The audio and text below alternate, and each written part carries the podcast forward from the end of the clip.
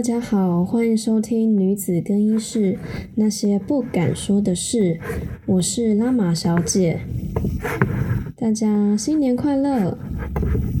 二零二二年一开始有什么新的规划呢？我建议你的新的规划就是每个礼拜的三跟五来锁定我的节目，因为我都会定期的更新。好，那不知道前三集大家有没有回听呢？我是建议不要回听，因为音质非常的差。因为我也是素人啊，所以其实咬字方面、还有收音方面、还有剪辑方面都是我自己来的。那内容的呃编辑也是我自己来的。那我想聊什么就是我自己决定，没有受什么大公司影响，所以它其实有点零散啦。反正你就当做背景音乐听就好了。好，那。最近我看了一部非常非常好看的影集，叫做《Sex and the City》欲望城市，and just like that，应该有很多人在看，可是我发现大家好像都比较喜欢《Emily Paris》诶，我不知道啦，我也看了《Emily Paris》，但是我都是放着，然后一直在划我自己的手机，我没有我没有很专心在看《Emily》，因为我发现我会一直出戏，我不知道为什么，我就是看到一个年轻的小妹妹，然后在法国。就是横冲直撞，然后有点搞不清我自己状感情的状况到底怎么回事。其实很奇怪，应该身为一个外国人，他的感情自己喜欢谁，自己不喜欢谁，应该是非常非常清楚，怎么会搞成这个样子呢？然后工作也是一团糟，也是太有自我主见了吧？对，所以我就嗯。没有很认真的去看 Emily，但是欲望城市我是很认真在看的，毕竟我自己也是欲望城市的粉丝。但我必须说，他没有让我失望。我不知道为什么网络的评价可以把他们写的非常的负面，就是你看的那些杂志的杂志社的评论，你就不想看了。我觉得这是黑吗？是黑 Carrie 吗？我不懂，但我很喜欢。那以下有暴雷，我就数。五四三二一，好好就表示你愿意接受我的暴雷，因为这集我会一直讨论这一个。那就如标题所述，阿姨，你今天震动了吗？震动了吗？我不知道可能五十岁的时候。我可能也会问自己说：“Hello，五十岁的拉玛，你今天震动了吗？” 震动有很多种啦，包括是心灵的震动啊，或是肉体上的震动都有啦。但我觉得年轻当然震动的频率一定很多嘛。但到五十岁的时候，你震动的频率可能就像乌龟那样子在讲，在走路，不会那么快，但还是可以震动一下，对不对？那各位有没有觉得很恐怖？就是。我自己是二十几岁啦，我还没有到五十岁，但是我看了《欲望城市》，你会觉得说，哇，五十岁真的是人生的一个一个坎呢，因为你毕竟走过了十，甚至二十三十，然后再经过四十，就一个三十年过去了，你的五十岁其实说来就来了，其实也蛮快的耶，对啊。那大家没大家有看的话，应该有知道说，Carrie 他去一个 podcast 去上节目，就是一个固定班底。那她是一个直女的代表，那主持人是一个短头发的女生，双性恋。那她扮演的是呃女性同性里面男生的角色。那他就问他一些很辛辣的问题啊。就说：“哎，Carrie，你会自慰吗？你有在公共场所自慰过吗？”哎，Carrie 其实有吓到，他不知道怎么回答，他就说：“嗯，呃，装傻，我我有提词机吗？我我有答案可以看吗？”然后就糊弄过去，那就主持人就瞪他，狗屁哦。对，那最后他们录影完影结束之后，他们就私底下去讲悄悄话。那那个主持人就跟 Carrie 说：“哎。” Girls, you you must step your pussy up，就是叫你照着放亮一点啊！我们这节目是要大聊一些性爱的东西啊，你的那个性观念啊，不要停留在以前那个年代啊，赶快放放自在吧你！你谁这个年代谁想要听一个良家妇女讲话，都蛮要听那种辣的好不好？对不对？拜托你可是九零年代那种专栏作家写性爱的，对啊，可是。我我记得大家不知道有没有回去看《Sex and City》前面的六季，我大概有重复看了一遍。对，确实 Carrie 以前在写那些专栏的时候，都是如他所写的，哎，我都是写人家感情上或性爱的问题，我很少写我自己的耶。对啊，我很少写自己的。嗯，回去看会觉得，嗯，虽然《Sex and City》很好看，可是确实都是 Samantha 在性爱这一块琢磨比较多。那其他的 Amanda 跟 Charlotte 就稍微少一点，就着重在爱情方面。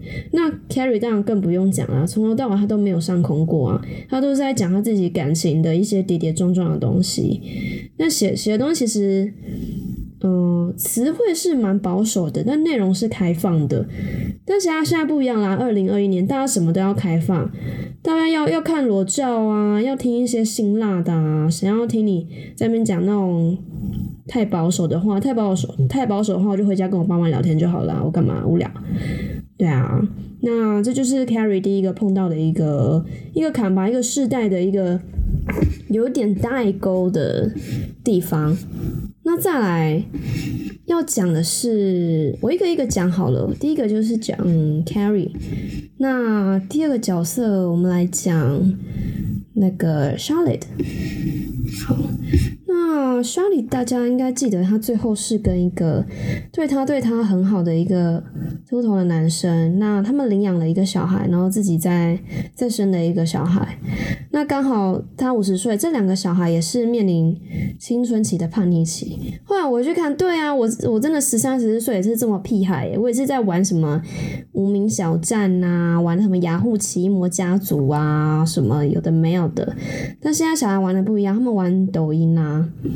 对，那莎莉跟他的小孩第一个代沟就是小孩子性别认同这个问题。对，说到性别认同，我自己以前也是有一点性别困惑，诶，我不知道为什么，就是小时候我觉得我自己不是那么喜欢当呃很娘的女生。什么是很娘的女生？你可能听听不太懂，就是说这个女生她很喜欢，就是一些漂亮的小东西啊，或是穿裙子，然后每天把自己打扮的非常非常的可爱，然后让人家觉得她有种柔弱的感觉。像我自己小时候，大概在十岁国小六年级的时候，其实我不是很喜欢跟这种女生交往。我也不想学他们，虽然他们在班上很受欢迎，也很受老师的喜爱，但我不爱。我就觉得说，啊，为什么女生一定要每天拿那个粉红色裙子那边穿呐，或是戴什么可爱的蝴蝶结发夹？我就不爱，你知道吗？我就喜欢穿 T 恤、牛仔裤，然后简单绑一个马尾。然后其实那时候就有一点怀疑自己的性向，我想说，不会吧，我。我天生对这种女生的东西非常的无感，我也不会去追星什么男偶像。那我喜欢女生吗？没有，我没有喜欢女生，我很清楚，因为我我非常清楚我自己从小暗暗恋到大的一个男生，然后我也曾经有跟他告白，然后我小时候也喜欢第二个男生，也是有跟他告白。那我清楚说，好，生理上我是喜欢女，那我是喜欢男生的，差点讲错。生理上我是喜欢男生的，我是渴望跟男生有恋爱的，但是在外形方面，我可能不是那么爱打扮。好，那我就确定我我是调查问卷调查的时候，我会勾女生那一栏。对我确定说好，我是女生。对，那我必须说。我觉得现在的家长，或是你未来可能会成为家长，嗯，我不知道你跟我有没有一样的经验，就是对自己是男还是女是有一个过程，是有一个认识自己的过程。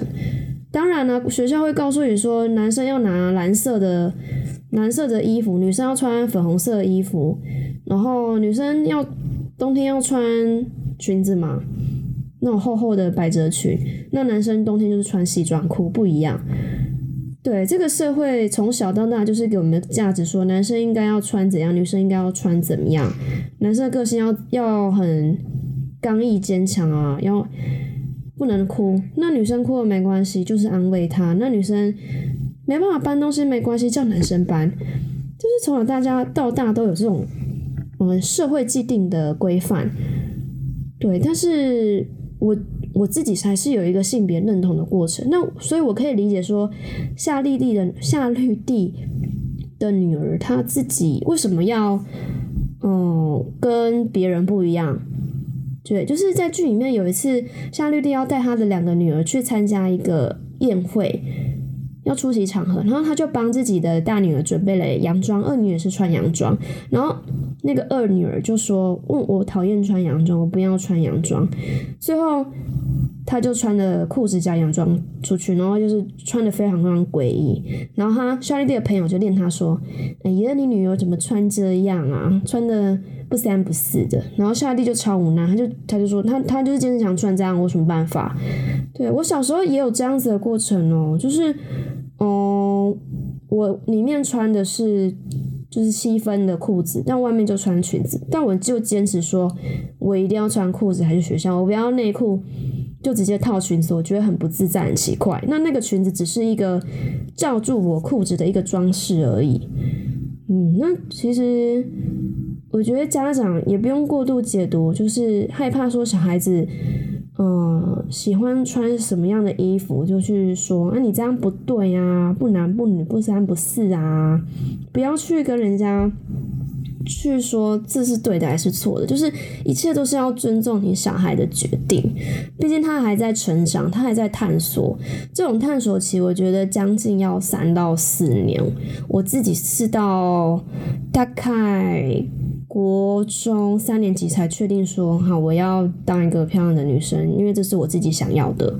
我不是为了想要吸引谁，或是嗯迎合大众社会的眼光，就是确定说我是一个女生，我想要变漂亮，所以我才慢慢去保养自己啊，让自己头发留长啊，然后终于不会在呃裙子的里面再穿一件很长很长的裤子给人家看到了，就会穿黑色安全裤。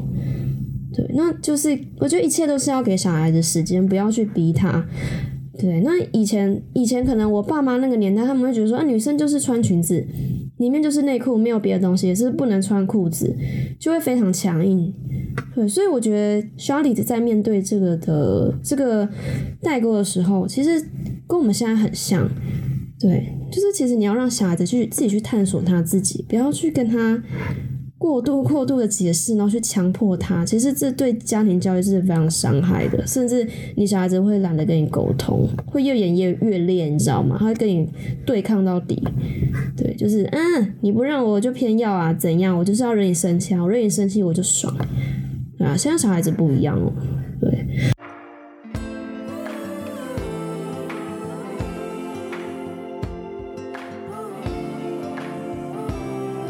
再来就是要讲第另外一个角色，大家还记不记得？就是 Amanda 那个短头发的女生。那现在头发 其实蛮白的，就是看得出来他有年纪，但我觉得整体是好的哦，他气色很好。虽然说头发整个都白色，但是我他是说他是刻意去染白色的。那 Carrie 跟 Shelly 就问他说：“哎，你为什么不跟我们一样，就是染年轻的颜色？我们就是染什么黑色，然后金色，你为什么要把自己的头发全部染成银灰色？”那我觉得尔面达也蛮有智慧，他就说：“哦，我都已经五十岁啦，我干嘛一定要把自己打扮成像少女？我就接受我今天就是一个中年妇女啊。那与其说让头发里面黑黑的，然后有十几根白发这种参差不齐的颜色，我不如就整个染。”白头发，我自己看得开心，别人也知道我现在的状态是怎样，我过得好就好啦，别人怎么看我是他家的事，对吧？其实我觉得这个这个心态很好诶，就像像像路边的阿桑啊，我不知道是时尚角度是，就是有没有有有一个时尚的教主可以救救一些台湾的阿桑，就是拜托不要。再染那种卷卷泡面爆炸头，然后都染超级黑。可是你的皮肤跟你的眼睛就是不是三十岁，所以不用逼自己，就是一定要每次都染那么黑。对，拜托这个台湾还是要一个流行阿嬷好不好？流行阿嬷给给我站出来，拜托我是不行啊，我还不到啊。我现在流行阿嬷站出来，我会被揍吧？又被骂什么不三不四，嘞，谁理他？嗯，对，那我觉得，那第三个角色这个 Amanda 遇到的问题，其实蛮尴尬的。这也是这个剧刚出来被杂志讨论比较负面的原因之一，就是他他在讲他自己遇到黑人这件事情，他过度去解释了。对，因为呃，Amanda 后来他去大学进修，他的嗯，应该是法律的东西，法律学位，他在再继续二次进修，那他发现说，哎，身边的嗯同学年纪都好轻。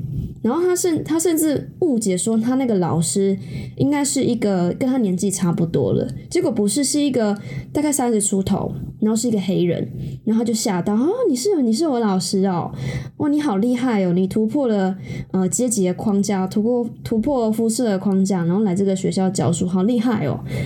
那其实他没有恶意，他就是在称赞这个黑人，对，其实。你不要觉得很尴尬或什么，但是我们现在角度看确实蛮尴尬。可是你要想，以前呃两千年的时候，我记得《Sex and the City》的六季里面几乎是没有有色人种去担任任何一个角色，顶多跑龙套而已。但是他不会比重这么重。可是因为现在不一样了嘛，我们现在追求多元，甚至追求平等。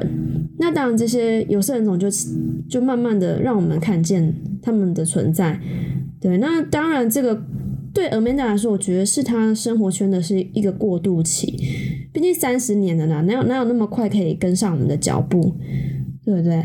那其实不要看说，嗯，黑人的什么种族歧视、美国歧视、黑人种族歧视什么的，因为因为我记得我小时候大概两千零五年的时候，我去美国去。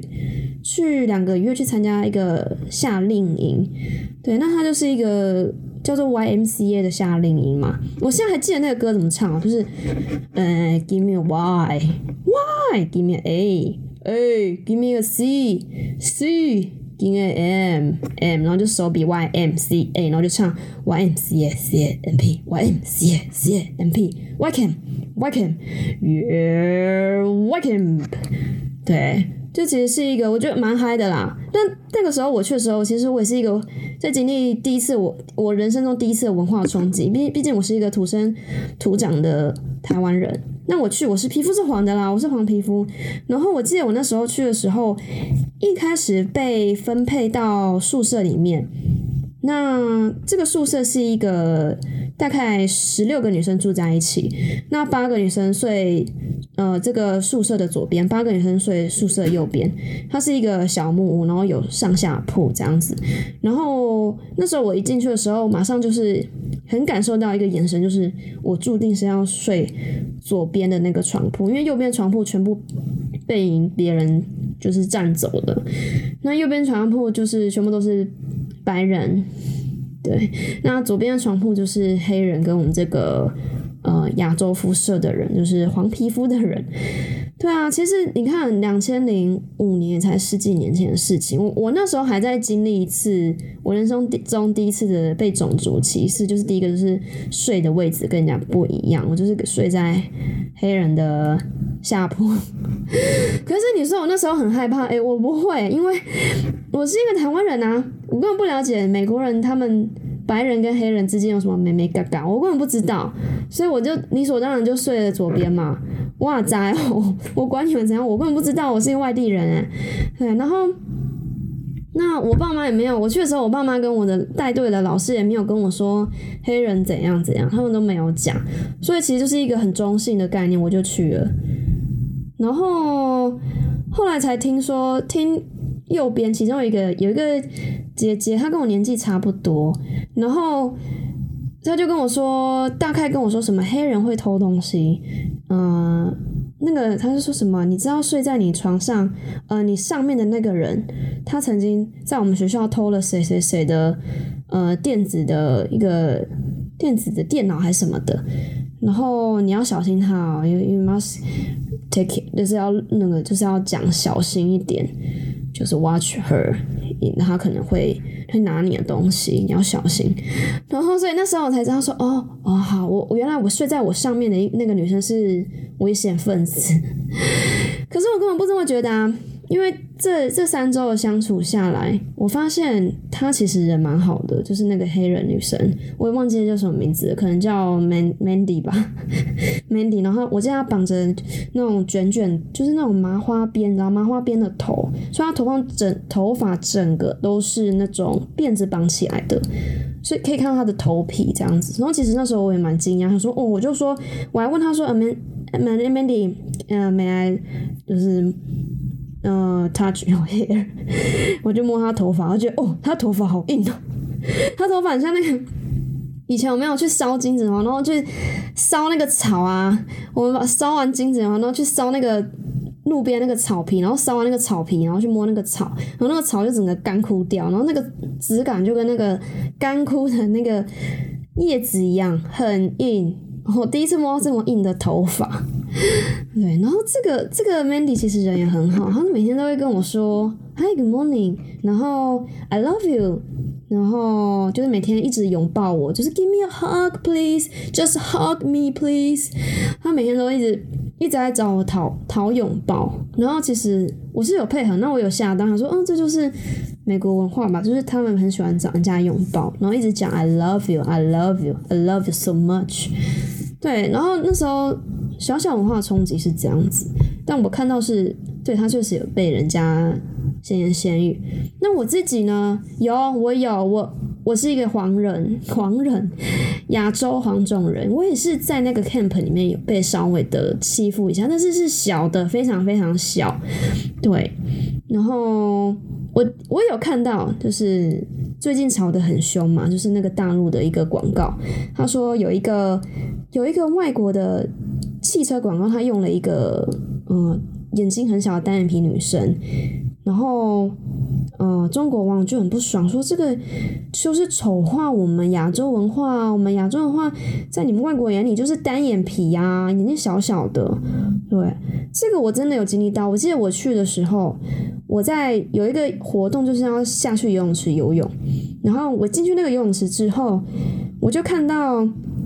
大概在我斜前方五公尺有三个女生，她们就看了我一下，然后用用手这样子把那个眼睛往后往后拉，所以她们眼睛就真的像那个黄人一样，就是眯着小小的这样子，然后就看着我，三个人就一起这样子比那个动作看着我，然后就笑了一下，然后我就有傻眼，然后他看到我在看他们之后，他们就哈哈哈一直笑，然后就游走了。我当下我真的有嗯，hello，这是什么意思？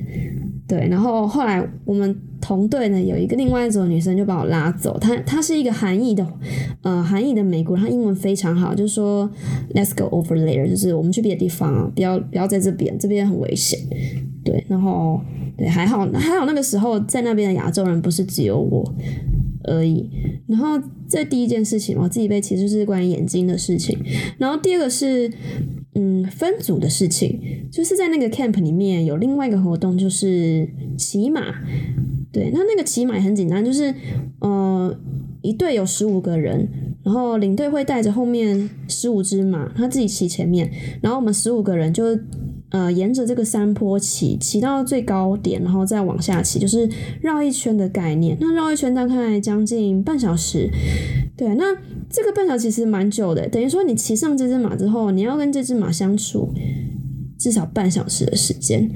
然后，当然这个马不是我们自己选的，我们这个这些马都是那个领队帮你挑的。然后我发现那个领队，那个马场的领队啦，他真的有种族歧视，他超怪的，就是一个白人的妹妹。白人的姐姐啦，我猜可能十九二十岁。然后我第一次去那个马场，就是每个礼拜都都有两次的活动。然后我第一次去的时候，他就把其中一只非常高的马，好像叫 Norris 吧，有一只很难搞的马，它长得非常的，那只马长得很矮，然后是黄色的，然后一脸就是很鸡白羊。我真的知道，我跟你讲，真的有马长得很鸡白羊，就是就是眼睛就是很鸡白，然后嘴巴也很很斜，然后就瞪你，想说。花小，我不想给你骑呀。对，就这只马怪怪的，腿也很短。对，我觉得这个这个这只马叫这只马有那种反社会人格，他自己在马群的人缘不好，然后他对人类也不是很友善。对，那我第一次去的时候，那个领队姐姐就把那只很难搞的马给另外一个亚洲的女生骑，然后这一路上 那只很难搞的马真的很机车，别人走在前面，他就是不走，然后不然就是停顿下来，或是他故意歪一边。就是你在牵他的时候，他不是往前走，他是斜着走，然后或是说就是让你在那个马上没办法很稳，因为骑马大家有骑过马应该知道，那个马是上下上下的动，然后那只马的动的频率就是很奇怪，就是上下左右上上下下左右，那只马就真的很难搞，那我就有傻眼。结果我想说，这可能是例外，就是那个领队姐姐把那只马让给那个人，应该是一个意外之类的。后来隔一个礼拜，我去这个马场，我要参加这个活动的时候，我好死不死，我被分配到那只很难搞的马。对，而且那时候我被分配到的时候，其他人都用一种很同情的眼神看我。对我这种感觉就很像大家有看过《鱿鱼游戏》吧？最后那个十六号被那个男主角拿走了。然后你当你拿到那个十六号的时候，大家都用一种很同情的看，你就说哇，你完了，你死定了，你是代赛，你最衰，对。然后确实啊，一路上那只马就是不给我好好骑，然后碰碰到树枝就给我停很久，不然就给我落队，然后我没办法往前走，然后就一直用脚一直去踢那个马的肚子，就说 Come on，Go Go，Hey Go，Please，Please Go，然后那只马就不鸟我。我我怀疑这只马可能天生也有种族歧视，他在亚洲人多，他就觉得亚洲人就是衰小啦，这样子。我好，我就分享到我的经历到这边。好啦，这一集其实就是在讲那个亚洲文化跟黑人文化在外国的在白人的文化里眼中是这样子的。我自己也是经历种族歧视，我也是有这样子的经验。对，那我其实也蛮能理解那个 Amanda 的那个黑人老师有点尴尬，就说：“Hello，阿姨，你干嘛一直讲说我是黑人呢？怎样我我多辛苦啊，或是我我很不容易啊之类。”我这这已经不用再去过度解释，因为其实这年代，嗯，不同种族的人 越来越厉害的人知道知道更多了吗？不是只有那种有钱人家才会过得。非常非常好，有些人靠自己的能力白手起家，不管他今天生活背景如何，他还是有机会可以往上爬的。OK，所以我觉得 Amanda 就是太过度解释这个，所以让大家看了这个剧情有点尴尬。可是我觉得可以可以理解，对，毕竟我自己也曾经经历过那天那段被歧视的时光，可那个时间也才十几年而已。对，是到近几年、近几十年，这个文化才开始比较友善一点。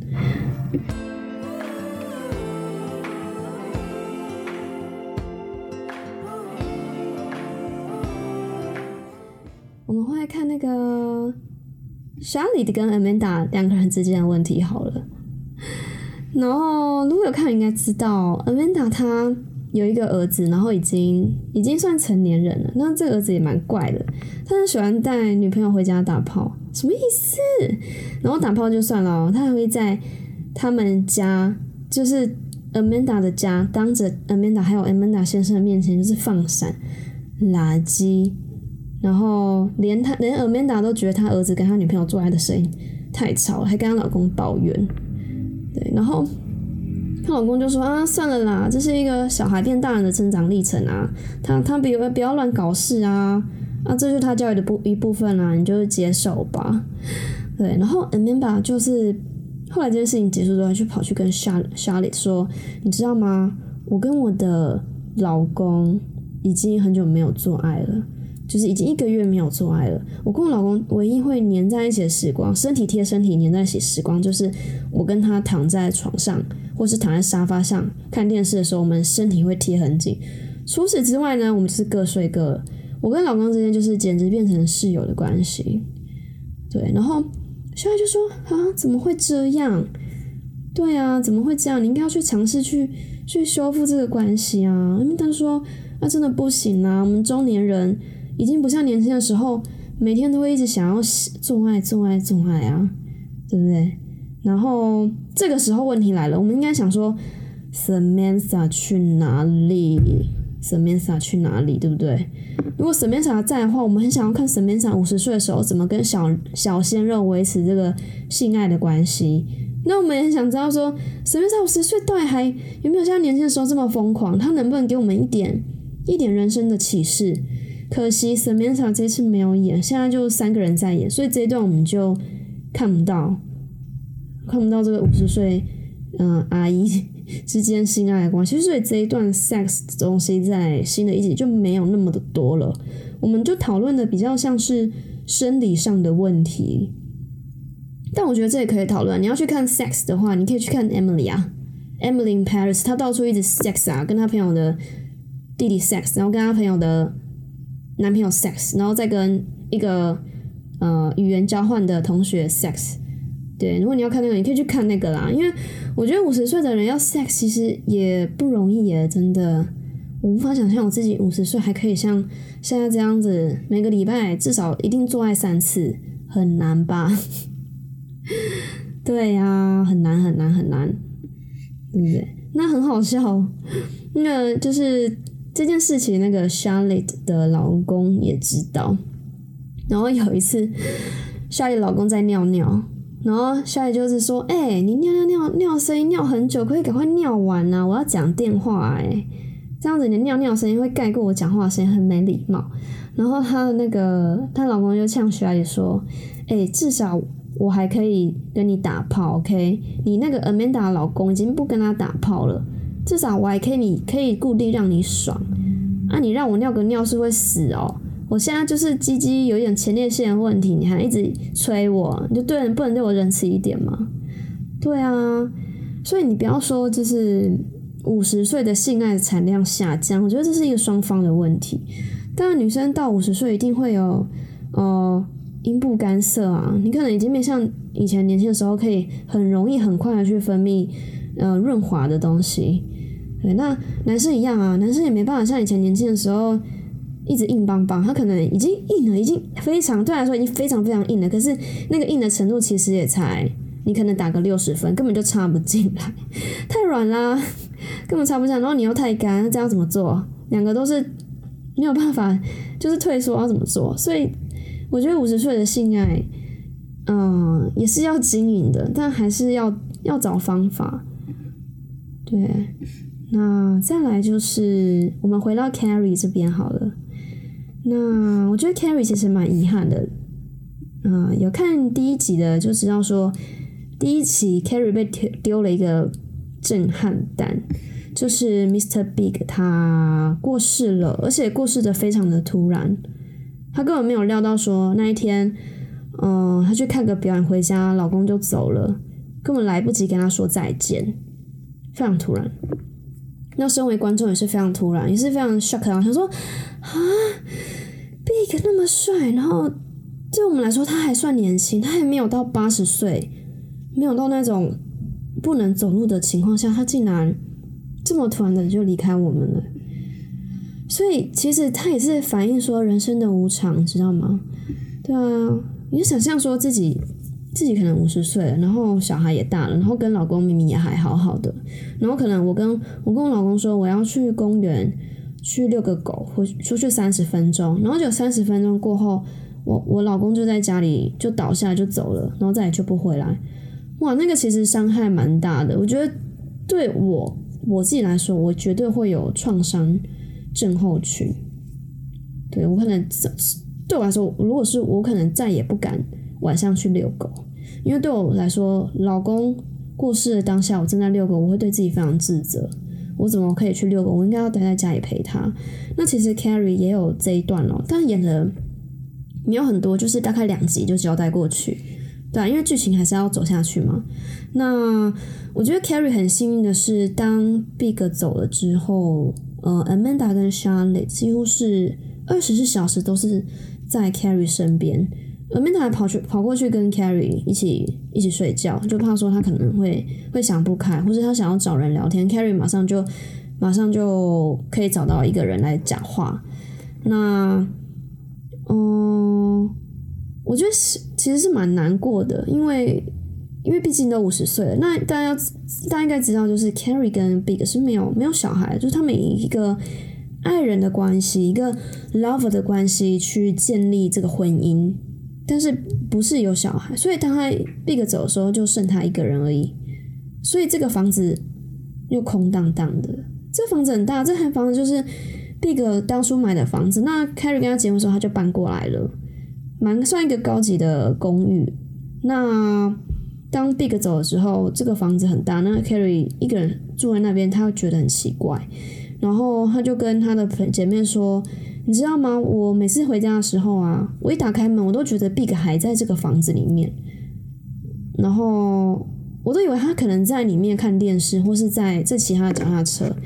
那我觉得我应该要离开这个地方，我不能再住这里。我在住这里的话，我会永远觉得他都还活着，我没有办法往。”下一个人生迈进，那当然这些姐妹人也很好，就劝她说：“好啊，那不然你要卖房子，你就卖掉吧，你就卖掉你的房子吧，你就做你自己该做的事情，你就 move on。”对，那呃，Carrie 其实有一个纠结的点，我觉得，好，绝对是每一个女生，呃，会想很多的地方。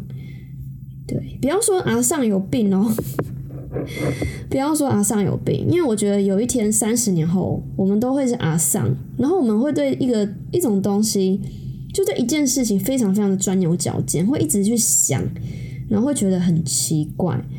对，那对于 Carrie 他来说最纠结的事情，就是说他发现 Big 竟然有写一份蛮大笔的遗产在他老婆的，在他前妻，在他前妻的名下，然后他就非常的就想说什么。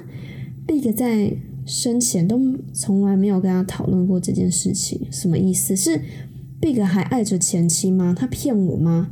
还是说他是对前妻的一个亏欠？所以他要去找真相嘛？所以他就跑去 Big 的前妻的公司呢，一直要去找找 Big 的前妻，就想要问清楚说你跟 Big 到底是什么关系？为什么 Big 在死后还要留这么多钱给你？到底是怎么回事？为什么？为什么？我的先生死掉之后，我还要负责照顾你，一点都不合逻辑。那这有点就是像一般小女生在争风吃醋的概念嘛，就说，嗯，为什么我男朋友比较爱爱前女友，怎么没有那么爱我？你就很纠结。何况是你，你五十岁的时候，你会更钻牛角尖。那 Harry 那时候就跑去跟那个去去跟前妻讲开嘛，然后前妻就跟他说。嗯，这都已经是很久以前的事情了。而毕竟你你跟我的前夫也再婚了，这不是我的事情。那他要给我钱，他也从来没有跟我讲。然后 carry 就说，那可能就是他对你的一个道歉，对你没有好好照顾你的道歉，所以他他因为他不善言辞嘛，所以他才会留钱给你，应该是这样子。然后他前妻就看很开，就说。我我知道，所以我觉得我们两个不要再为他去去纠结了，就都过去了，就都放下吧。对，然后从这个讲开之后，Kerry 才知道说，哦，我是白痴，我是一个很很令人讨厌、一件很机车的阿桑。就好险，Kerry 他是他是看得开，他是走得出，他自他知道自己在做什么。所以，当他跟这个前妻讲完话之后，他就觉得说，我好像又。又更进一步一样，我好像不需要再活在 Big 的阴影下生活，我应该要离开了。然后，所以 Carrie 这时候怎么去转换伴侣离世离世的这个这个创伤？他就觉得说，我跟 Big 好像就像分手一样，我跟他正式离开一段恋人的关系，他先离开了，但我还在。所以有，嗯，好像是第三集的后面吧。第三集后面，Carrie 就决定跟 Big 呃说再见，就是把把他的东西全部都搬回他原来住的地方。那大家应该有印象，Carrie 在还没有跟 Big 在一起的时候，他住在曼哈顿的一栋公寓里面，然后那个公寓往上是有一个阶梯的，一个非常漂亮的阶梯，然后往上走这样子。他就住在那个红色砖墙的公寓里面，然后他就决定要搬回去他原来的那个单身公寓。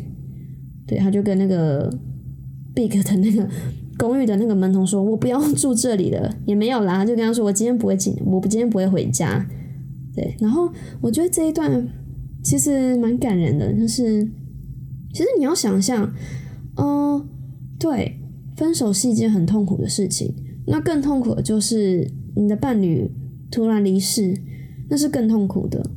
可是你其实要转念，因为你还是活家。你还是你自己啊。嗯，两个人不可能永远、永永远远在一起吧，终究还是要面对你自己。对啊，所以其实伴侣离开就真的有，真的非常像分手，是一个非常更难过的分手吧。对，还好还好，Carrie 他觉得说我跟 Big 是一个非常快乐的婚姻，连他的朋友都见证，就是说你们的关系跟婚姻是非常非常令人羡慕的，就是爱爱到一个不行，爱的不得了。对，那我们也没有想到会这么遗憾。然后 Carrie 就说没有关系，我就是离开了，我就是恢复单身，我还是要继续过好我人生的下半场。对，所以其实我觉得，呃，不管是 Amanda、Charlotte 还是 Carrie 也好，他们都在在经历一段关于五十岁的这个人生的这个过程，还上帝还是一直给他们不断的考验。对啊，所以你要想，人生不是说你结婚之后就结束了，结婚之后它是另外一个新的开始，新的篇章。所以这个续集的主题下标题才会说华丽下半场。对啊，人生的上半场是你自己努力的嘛，人生下半场谁知道呢？是不是老天会突然给你一个意外，对不对？你一切都按照规划走了，谁知道你的小孩子就是一直跟你呛虾，然后谁知道你的伴侣突然离开你了？对不对？谁知道你突然跟这个世代很难沟通了？谁知道？Who knows？对不对？那我很喜欢这个影集，我现在还在追。那如果你要看的话，你可以在 HBO 上面，HBO 上面可以看到，觉得月租蛮划算的，比 Netflix 便宜哦，三个月好像才三百八而已，Netflix 一个月好像就两百七，不不一样啦。我觉得取向不一样，HBO HBO 他们自己。影集的特色也有他们电影的特色，对啊，那《哈利波特》在上面上映了，《哈利波特》还有二十周年，可能晚一点我再来看一下。好，那我希望大家都可以去看《Sex in the City》华丽下半场，就去好好去准备一下五十岁的你要怎么震动，可以想一下啊，可能还有二三十年。对，好，最后最后来闲聊一下好了。我觉得很有趣，因为我用 Sound On，Sound On 去传去传这个影片，然后它不是可以看到平台数据吗？那我不知道这个平台数据数据准不准确啦，但它可以看到性别比，然后我发现说我的性别比竟然有，呃五十趴的男生跟五十趴的女生，就是各一半一半，那我就觉得蛮好奇的，想说怎么会有男生听？我不是第一集就说。这是个女生听的节目吗？是不是？所以我想说，是不是我的那个字界那边写的怪怪？因为我的我的那个节目的那个节目资讯那边写，嗯，在更衣室里脱下衣服啊，脱光衣服卸下心房聊天，关于性自主。我想说，是脱光衣服跟性自主，然后让男生误以为说这个这是一个，嗯，这是一个女性。就是可能他拿自慰棒自慰，然后在那边嗯那边叫，然后在那边性爱的那个那种吃播的那种声波啦，应该说声波呻吟的那种 podcast 嘛，他们是不是误会了，所以他才点进来听？我不知道啦，对，因为我我之前做 Spotify，我之前做 podcast 之前，我有先稍微听一下呃 podcast 上面有没有什么特别奇异的节目，发现有有奇异的节目。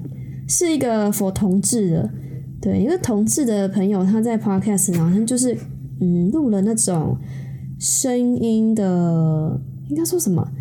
呃，当你想要自慰还是怎么样，你可以听他的 podcast，然后你就会听他在那边呻吟，然后说什么现在把你的手放在我的我的骨沟上，然后去聆听你内在的声音，有那种野兽的呼吸。从你的下体慢慢往上，然后你会想要呻吟一下，跟着我一起呼吸，啊啊啊！对我以为，我想说那个那五十趴的男生是不是误会了？他以为我是要做这个，不是啦，我不是要做那个啦。我可能在过程中，我还是会聊一些女性身体上怎么让自己舒服的东西，不是性自主这件东西。可是我不会在这边跟你声波啦，不好意思。